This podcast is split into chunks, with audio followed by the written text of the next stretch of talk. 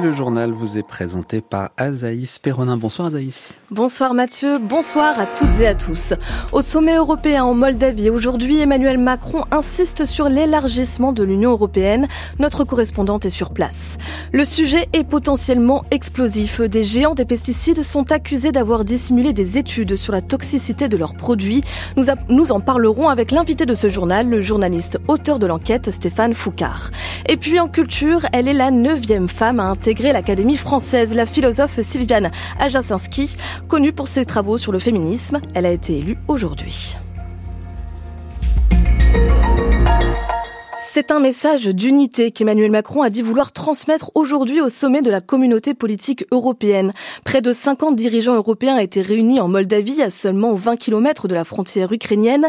Emmanuel Macron a plaidé en faveur de l'élargissement de la famille européenne. On retrouve à Chisinau, la capitale moldave, notre envoyé spécial Louise Baudet.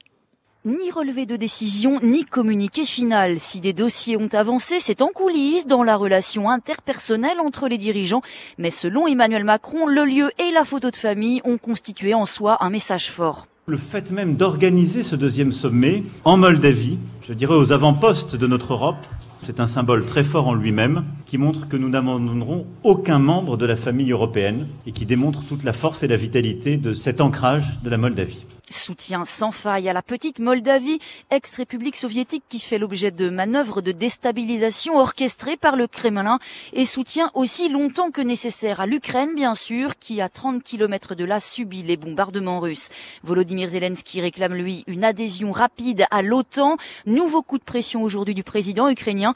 La question sera au cœur du prochain sommet de l'Alliance Atlantique à Vilnius en Lituanie mi-juillet. Il est euh, impératif que le sommet de Vilnius puisse donner cette garantie forte, des garanties nouvelles crédibles, une perspective claire à l'Ukraine et là aussi un message clair dans le contexte actuel à la Russie. Des garanties de sécurité donc, mais le mot adhésion n'est pas prononcé. L'élargissement de l'Union européenne, en revanche, devient le grand sujet du président français. Hier opposé à ce qu'il voyait comme un affaiblissement de l'Union, Emmanuel Macron veut aujourd'hui aller aussi vite que possible dans l'élargissement et dans la réforme du fonctionnement de l'UE. Alors pas de proposition concrète, pas encore, cela devrait être pour septembre-octobre, mais un grand chantier dans lequel Emmanuel Macron entend prendre la main et incarner un leadership européen. Louise Baudet en Moldavie. Au sujet de la guerre en Ukraine, le pays annonce la mort de trois personnes dans de nouvelles frappes russes sur Kiev. De son côté, la Russie dit avoir repoussé une attaque ukrainienne à la frontière dans la région de Belgorod où de nombreux habitants ont dû fuir à cause des bombardements. Depuis quelques jours, cette région frontalière est au centre de l'attention. Elle a été le théâtre d'une incursion d'hommes armés venus d'Ukraine, de quoi poser des questions sur la solidité de la défense de la frontière russe. En France, le Rassemblement national espérait blanchir sa réputation sur ses liens avec la Russie. C'est tout le contraire qu'il a réussi à faire. En décembre dernier, le parti de Marine Le Pen avait lancé lui-même à l'Assemblée nationale une commission d'enquête parlementaire sur les ingérences étrangères, une manœuvre qui semble aujourd'hui se retourner contre lui. Dans un rapport accablant rédigé par la députée Renaissance Constance Le Grip, la commission accuse le RN d'être une courroie de transmission du pouvoir russe. Un rapport qui sera publié la semaine prochaine, mais dont Mediapart et RN RMC révèle l'essentiel du contenu. Les élus RN dénoncent, eux, un procès politique. Julie Paco. Selon Marine Le Pen, ce rapport de la commission d'enquête est à l'image de sa rapporteure, sectaire, malhonnête et tout à fait politisé, riposte la leader frontiste, pourtant auditionnée la semaine dernière par cette commission d'enquête. Un rapport qui ne comporte surtout aucun élément à charge nouveau, se défend le président RN de cette commission, Jean-Philippe Tanguy. On est dans le procès politique, totalement. Les accusations systématiques sur le pré-russe qui vont à l'encontre de ce qui a été établi euh, avant, mais aussi maintenant, euh, par les comptes rendus par la Commission nationale des comptes de campagne, est juste intolérable. Car au-delà de l'alignement du Front national en 2014 sur le discours russe au moment de l'annexion de la Crimée, écrit la rapporteure Renaissance de la Commission, Constance Le Grip, des interrogations persistent sur le prêt contracté par le parti auprès d'une banque tchéco-russe cette même année 2014. Le député Renaissance Stéphane Vogetta. Je suis très troublé par les réponses de Marine Le Pen à certaines de mes questions lors de son audition, en particulier sur les raisons qui poussent certaines entreprises proches du pouvoir russe à avoir voulu racheter le, prêt du Front National une fois que la banque qui lui avait cédé ce prêt, concédé ce prêt, est entrée en faillite. Également membre de cette commission d'enquête, Julien Bayou y voit même un possible parjure de Marine Le Pen. Le député écologiste propose donc que le bureau de l'Assemblée nationale saisisse la justice après la publication du rapport le 8 juin prochain. Julie Paco. Pour le ministre de l'Éducation, il s'agit d'un échec collectif. Papendiaï s'est exprimé ce soir sur la mort de l'INSEE, cette collégienne de 13 ans qui s'est donné la mort après avoir été victime de harcèlement scolaire. Quelques heures plus tôt, la famille de l'adolescente annonçait avoir déposé trois plaintes contre la direction du collège, l'Académie de Lille et les policiers en charge de l'enquête pour non-assistance à personne en péril. Il pourrait s'agir d'une triche avec des conséquences sur la santé. Plusieurs fabricants de pesticides sont soupçonnés d'avoir dissimulé la toxicité de leurs pesticides. C'est ce que révèle une étude de chercheurs suédois publiée aujourd'hui par plusieurs médias européens, dont Le Monde. Ces fabricants n'auraient pas communiqué aux autorités européennes des travaux portant sur l'effet potentiellement nocif de leurs produits sur le cerveau, travaux qui auraient pu remettre en question la mise sur le marché. Bonjour Stéphane Foucard. Bonsoir. Vous êtes journaliste au Monde et auteur de l'enquête. Tout d'abord, comment une telle dissimulation est-elle possible? Alors, elle est rendue possible par le système même euh, par lequel fonctionne l'évaluation réglementaire des risques des pesticides, hein, qui est faite par des agences publiques. Hein, euh, mais ces agences publiques ne procèdent pas elles-mêmes aux tests et aux études qui sont requis pour l'évaluation des risques de ces produits. Ce sont les industriels, ce sont les entreprises pétitionnaires, les requérants en fait, hein, qui euh, conduisent eux-mêmes ou commanditent toute une série de tests standardisés et d'études qui sont ensuite soumis à ces agences, dont les experts ensuite passent en revue finalement ces résultats et donnent euh, leur avis sur les conditions de mise sur le marché de ces produits phytosanitaires. C'est comme ça que ça fonctionne et c'est comme ça que, euh, ainsi que c'est arrivé, hein, euh, les, industriels peuvent omettre ou soustraire certains de, des travaux qu'ils ont conduits, ne pas les donner aux régulateurs pour qu'ils puissent donner leur avis. Si ces résultats s'étaient trouvés entre les mains du régulateur européen, justement, est-ce qu'ils auraient pu influer sur l'autorisation de mise sur le marché de ces produits de ces pesticides? Alors d'abord, les chercheurs suédois qui ont procédé à cette étude, hein, qui est publiée dans une revue à comité de lecture, euh, ont euh, eu connaissance de ces tests non soumis aux régulateurs européens parce que ces mêmes tests ont été soumis aux régulateurs euh, américains. Et la réglementation américaine est différente de la réglementation européenne. Il est plus facile de, commercialiser un produit, même dangereux, aux États-Unis qu'en Europe. C'est probablement une des raisons pour lesquelles ces tests ont été euh, fournis aux Américains et pas aux Européens. Maintenant, la question de savoir ce que, ce que ça aurait eu comme impact sur la réglementation, sur la régulation de ces pesticides, s'ils avaient été fournis euh, aux autorités européennes, c'est une question qui est difficile, à laquelle il est difficile de répondre. Dans trois des neuf cas qui ont été soulevés par les chercheurs suédois, euh, les chercheurs suédois affirment que ça aurait eu un impact important sur euh, la réglementation, sur la régulation de ces, de ces pesticides.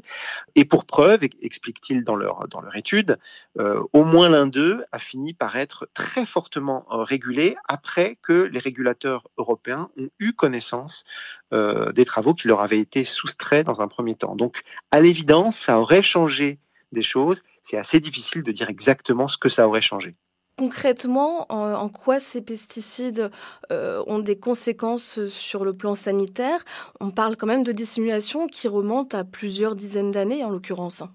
Les effets documentés par ces études euh, qui ont été soustraites aux régulateurs européens sont des effets qui ciblent le, développement du cerveau, hein, c'est-à-dire euh, la façon dont la construction cérébrale se produit in utero hein, chez, l'enfant à naître lorsque sa mère est exposée. Ce sont des effets qui sont assez difficiles à mettre en évidence chez les humains et on procède pour ça à des, à des études, à des tests réglementaires sur les animaux pour s'assurer qu'il n'y aura pas d'effet délétère euh, sur les humains. C'est assez difficile de dire aujourd'hui quel a été l'effet depuis euh, une quinzaine d'années que ces produits ont été euh, autorisés en Europe? Quel a été l'effet sanitaire euh, sur les populations européennes? Et c'est assez difficile pour une raison simple, c'est que quand vous avez des troubles du neurodéveloppement, de, l'autisme, euh, des troubles de l'apprentissage, des troubles de l'hyperactivité ou de l'attention, ce genre de choses qui surviennent chez un enfant, eh bien, euh, la plupart du temps, on ne sait pas à quoi c'est dû. C'est attribué au hasard ou à un événement euh, inconnu qui se serait produit au cours du développement de l'enfant, mais on ne sait pas exactement à quel agent on peut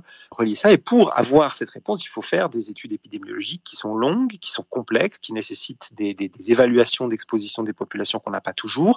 Donc c'est assez difficile, c'est très difficile de répondre à la question de savoir quel a été l'impact réel depuis une à deux décennies que ces produits ont été utilisés. Ce qui est sûr, en revanche, c'est que les troubles du neurodéveloppement sont en augmentation assez forte, même très forte, dans une variété de pays, dont la France, même s'il est évidemment difficile et même impossible de tirer des liens de causalité simples entre tel ou tel agent, tel ou tel pesticide et euh, les effets qu'on observe dans la population euh, depuis une quinzaine ou une vingtaine d'années. Donc c'est une affaire à suivre. Merci beaucoup Stéphane Foucard pour ces explications. Et toujours en lien avec l'usage des pesticides, l'État français est poursuivi en justice. Une audience s'est ouverte aujourd'hui au tribunal administratif de Paris. La procédure est baptisée Justice pour le vivant. Cinq associations accusent l'État d'être en partie responsable de l'effondrement de la biodiversité. Il aurait consciemment permis l'usage de pesticides nocifs pour l'environnement. Et dans le même temps, la consommation de produits bio, elle, recule. C'est ce qu'a révélé l'agence bio aujourd'hui. La part des produits alimentaires biologiques dans le panier de course des Français est passée de 6,4% en 2021 à 6% en 2022. Un recul inédit, notamment dû au contexte d'inflation. Et encore des incendies incontrôlables au Canada. Après l'Ouest, où près d'un million d'hectares ont déjà brûlé, c'est l'Est du pays, la province de Nouvelle-Écosse, qui est en proie aux flammes depuis dimanche. L'un de ces feux menace même la ville d'Halifax, un des plus grands ports de pêche au monde, la ville canadienne la plus peuplée aussi sur la côte atlantique. La Nouvelle-Écosse a demandé de l'aide à l'armée, aux États-Unis, à, je cite, tous ceux qui pourront nous soutenir. Près de 200 maisons ont déjà brûlé et des milliers d'habitants ont dû être évacués. Julie Pietri des colonnes de fumée, des flammes oh. gigantesques, des habitants qui récupèrent leurs enfants et fuient leur maison en se filmant parfois sur des routes bordées par les feux. Les gens sont fatigués, effrayés, a décrit le maire de la ville d'Halifax, où 16 000 personnes ont été mises à l'abri. Et ce qui met en colère le premier ministre de la province, Tim Houston, c'est que depuis le début de ces incendies dimanche et alors que les forêts sont sèches et vulnérables, chaque jour, de nouveaux départs de feu criminels sont repérés. Um, C'est absolument ridicule compte tenu de ce qui se passe dans la province. Trois uh, incendies hors de contrôle, douze dimanches. C'est juste ahurissant. Uh, Pour l'amour de Dieu, arrêtez ça. Arrêtez de jeter vos mégots par la fenêtre de votre voiture. Uh, Nos ressources sont déjà incroyablement limitées en ce moment pour lutter contre les incendies existants.